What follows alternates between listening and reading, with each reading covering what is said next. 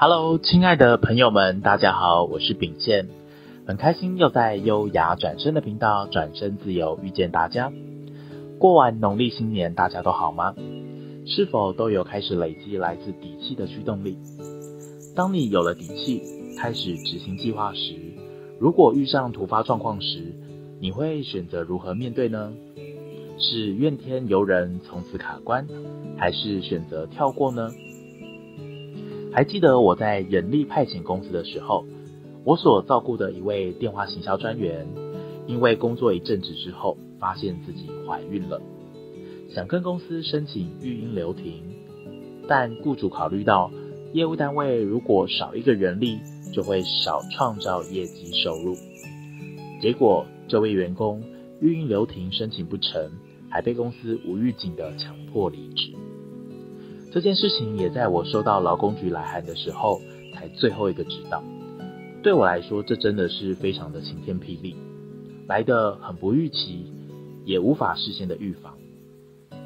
从那天开始，我每天除了要接听这位员工的呃情绪抱怨的电话之外，也需要不断的回头跟雇主进行沟通协调，寻求双方的共识。公司的主管和同事都知道我遇上了一个大难题。但他们除了精神上的支持，真的也不知道怎么安慰我。当下的我确实心中有很多的 OS：为什么？为什么是我遇上了这件倒霉的事情？内心会想选择逃避，也有不想处理、不想接听电话的情绪，甚至会觉得，如果这次我真的处理不好，顾问的生涯应该到此为止了吧。那时候，我的直属主管把我找进会议室，但他并没有因此责怪我，或是把问题责任归属推到我的身上。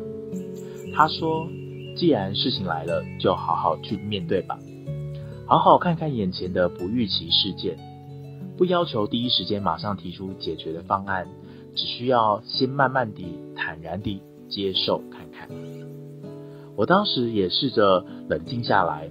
好好的理清楚整件事情的脉络，渐渐的才觉得，诶，其实好像也没那么可怕。当你开始放下那面用来保护你自己的防卫盾牌时，眼前的这个难题的怪兽才有可能被安抚稳定下来，也才有启动下一步动作的可能性。或许不用急着马上解决问题，但起码我们愿意张开眼，好好看见眼前的这个挑战。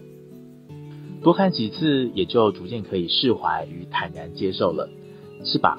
看久了就熟悉了吧？就像职涯道路上，当我们开车遇到此路不通，或不幸遇到泥巴路时，先慢慢的观察四周围的环境，看看是否可以将车子往前加速一点，或往后倒退一些，让情绪松动缓和，或许一切就没那么可怕了。那么，你要不要猜猜看，我对这次事情后来有什么发现吗？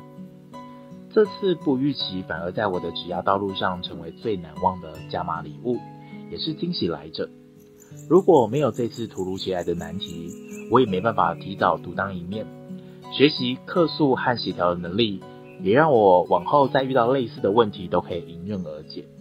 所以回想起这件事情，往往我都会会心一笑，不预期反而是礼物呢。在职涯道路上，你是否也有像我一样的不预期小故事呢？还是其实你早已经就这样做了呢？秉宪也很期待听听你的精彩小故事哦，也欢迎在影片下方留言给我。喜欢我们优雅转身的频道，转身自由，也记得按赞、订阅，还有开启小铃铛。我是秉宪，我们下次见。